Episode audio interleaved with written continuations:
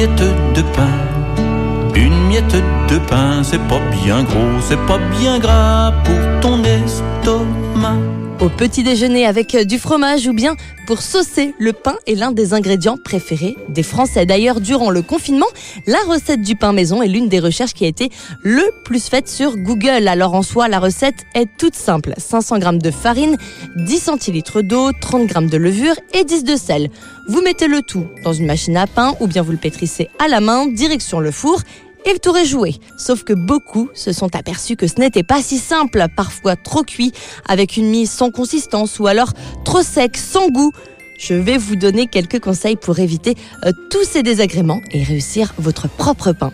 Tout d'abord, il faut bien choisir sa farine. Une bonne farine de blé T55 fera l'affaire et vous pouvez la trouver en supermarché. Si vous vivez dans une région où l'eau est calcaire ou bien un petit peu trop chlorée, privilégiez de l'eau en bouteille pour éviter un petit arrière-goût désagréable, mais aussi pour permettre à la levure de ne pas se gorger de minéraux.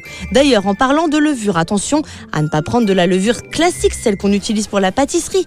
Il en faut une spéciale boulangerie, qu'elle soit déshydratée ou en bloc, ça marche tout aussi bien. Vous pouvez ajouter une petite pincée de sucre pour activer les ferments et avoir un pain beaucoup plus moelleux. Ça, c'est le secret du chef. N'hésitez pas à badigeonner votre pâte avant la cuisson avec un petit peu d'eau chaude pour dorer la croûte à souhait.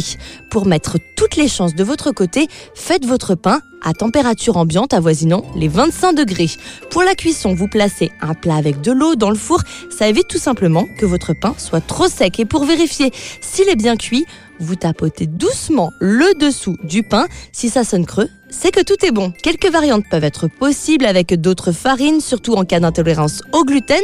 Vous pouvez aussi ajouter des graines et même faire votre propre levain avec des pommes et du miel. Pour cela, il y a plusieurs recettes sur Internet. Voilà, vous avez toutes les clés pour faire un super pain. N'hésitez pas à nous envoyer vos plus belles photos depuis votre cuisine.